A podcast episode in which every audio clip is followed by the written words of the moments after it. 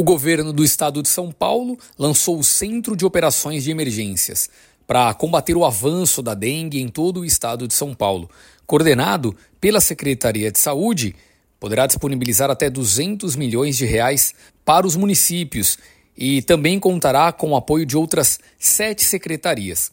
A Defesa Civil Estadual ficará responsável pelas ações operacionais e contará com os mais de 5 mil agentes que integram o Sistema Estadual de Proteção e Defesa Civil. As equipes percorrerão os bairros realizando a nebulização, o famoso fumacê, e também irão vistoriar espaços públicos, como parques, praças, cemitérios e também visitarão as residências. Aliás, as residências são responsáveis por até 80% dos criadouros do mosquito.